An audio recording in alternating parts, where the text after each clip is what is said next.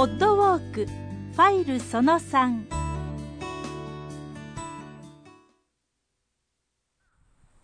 はい、えー、ルート B でございます。ルート B ですよ。地図がお手元にありましょうかね、えー、地図見てくださいね。さあ、えー、はまぐり御門。美味しそうな名前ですね、はまぐりですよね、あの京都御所、あるいは御苑はですね火事がまあたくさんあったと言いましたけども、ある時火事が起こった時にまあ門を開けてからずっとその後はもう閉めなかったということで、えー、焼けて口を開くというハマグリということで、ハマグリ御門という美味しそうな名前がついたと言われておりますね。まあ、あの、このハマグリ御門と言いますと、えー、日本史を勉強しはった方、歴史に詳しい方は知ってはる通りでございまして、ハマグリ御門の変とか、金門の変とか言われている時に、えー、主役として登場するのはこのハマグリ御門なんですよね。あの幕末の頃ですけども、まあ、京都御苑一帯が戦場となりまして、えここはその中でも特に激戦地だったところなんですよね、えー、この戦いでは長州藩があ、まあ、大敗いたしまして負けましてですね、えー、幕末動乱の、まあ、一つの転機となったという戦いがありました、えー、今ちょっともうちょっと門に近づいてみましょう。これも立派なもんなんですよ、えずっと近づいてましてまあ本当に戦闘的な門というんですか、語りの門じゃないですね、そしてこの門のところへ近づきまして、左側の柱のところに僕おるんですけど、この柱のところにですね、なぜかこうちょっと深さが1センチから1センチ5ミリあるですね、穴がいっぱい開いてるんですよね。えー、まあ、門の内側にもありますけど、外側が多いんですけど、へこんだところがあるんです。で、これがですね、あの、まあ、当時の長州の兵隊さん、長州兵が撃ちました弾丸、まあ、門の柱に当たってこれだけの穴を開けたというんですよね。えー、これ、まあ、歴史の証人ともいえる浜栗、え、御門の銃弾跡を、これね、ちょっと皆さんもよければ、あんまり深く働きませんけど、ちょっとぐらい触るのはいいかもわかりませんね。えー、明治地震あたりの戦乱の様子を指先で感じていただきたいと思います。さあ、まっすぐ、これから砂利の道へ入ります。進みましょうね。そうまっすぐ進んでおりますと、え、この広い道の真ん中っていうんですか、そこに、まあ、添え木が必要なほど大きなですね、木が見えてまいりますね。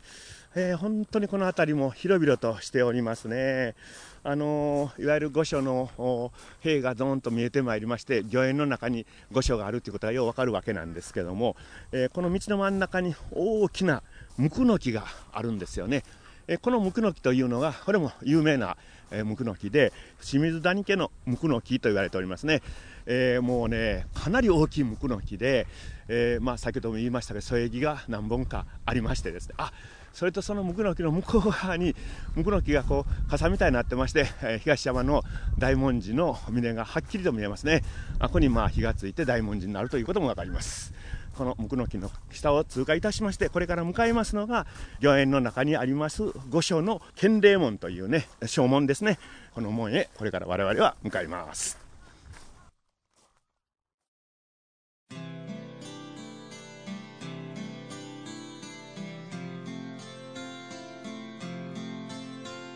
さて、あの、都をですね、他の地に移す、まあ、遷都という言葉なんですが、難しい言葉ですよね。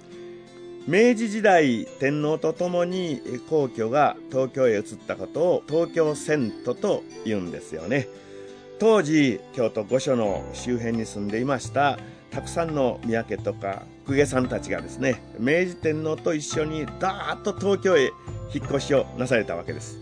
御所あるいは御苑ガラーンとした、まあ、空きのようになってしまったわけなんですよね、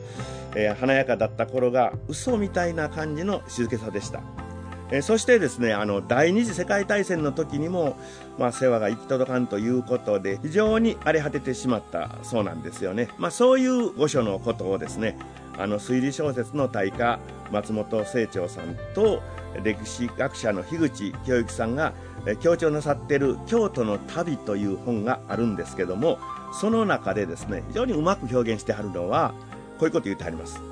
御所は京都のへそみたいなものである。役目を果たし終えて今ではあまり必要もないがこれがないとまとまりの中心がないみたいだと言うてはるわけなんですよね。もう一つですねちょっとおもろい話があるんです。聞いてください。東京がまあこれ首都になりました。日本の中心ではなくなったはずの京都ですけれども相変わらず名前には「唐」というね都という文字を使ってたわけなんですよね。これがどうやらまあ新しく首都になりました。東京の人にとって面白くなかったようなんですよね。政治の中心でもないし天皇もおられないじゃないかいということなんですがそこでまあ東京の人は東の京に対して京都のことを西の京最京と呼ぶようになったんですよね。まあ、魚の味噌漬けを最強漬けと言ったのもこれに由来しているということなんですが、えー、当時の東京の人の京都に対するライバル意識みたいなものがですねよくわかる面白いエピソードだと思います。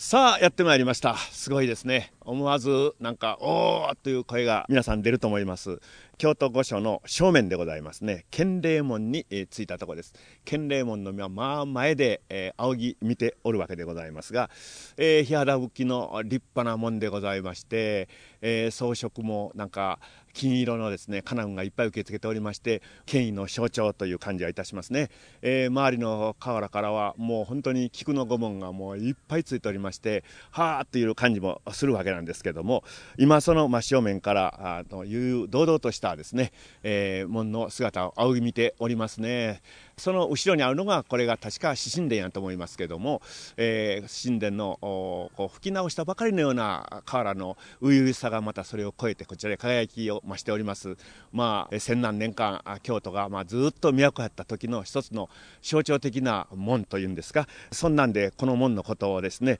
誰言うともなく、ま、帝王の門とかですねあるいはまた日本第一の門という呼び名があるということなんですね。まさにまあそういうことを言われましてもその通りやと思います。思いますね。皆さん方もじっくりと観察してもらいたいと思います。細かいところまで見てください。それから今私は今ね、えー、この建礼門に向かっておりましたがぐるっと180度後ろへ向きますね。おおすごいですね。もうこの辺りのこの砂利の道の広さというのはあまあものすごいですね、えー、右も左も前ももう広い砂利道がブワーっといってるというまあ太陽がうわーっとさんさんと輝いてそしてまたその周りにはもう緑緑しかも綺麗にまあ手入れの行き届いたこの辺は松が多いんですけどもこれが何とも言えん気分にさせてくれますね。そしてこの辺りのシーンはひょっとしたらね、テレビでご覧になったことがあるかもわかりませんね。えー、京都の三大祭りのうちのですね、葵祭りと時代祭りの行列ですね。素晴らしい行列ですけども、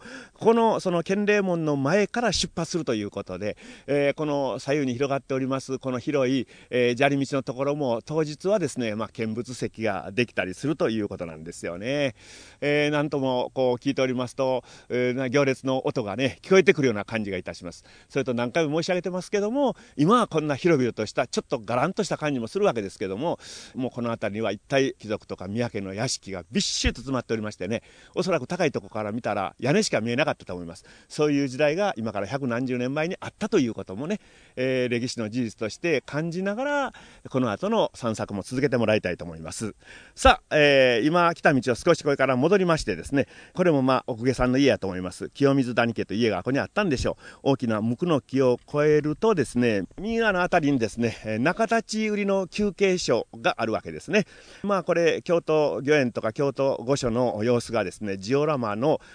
説明展示パネルとか音声ガイドなどで楽しめる展示ホールもあります。休憩されてもよし、クーラーも暖房もちゃんと効いております。大変素敵な、えー、軽食も取れますよ、ここはね。えー、展示ホールでは、まあいろいろとボタンを押したらいろんなところで名所が出てくるということで、それでお立ち寄りいただいた後はですね、まあ地図に従いまして、あがた井戸の後へ向かいます。剣という字書いて、井戸と書いて、あがた井戸なんですね。あがた井戸の後まで、えー、来ましたら、次の音声ファイル4を再生してくださいね。よろしくお願いいたします。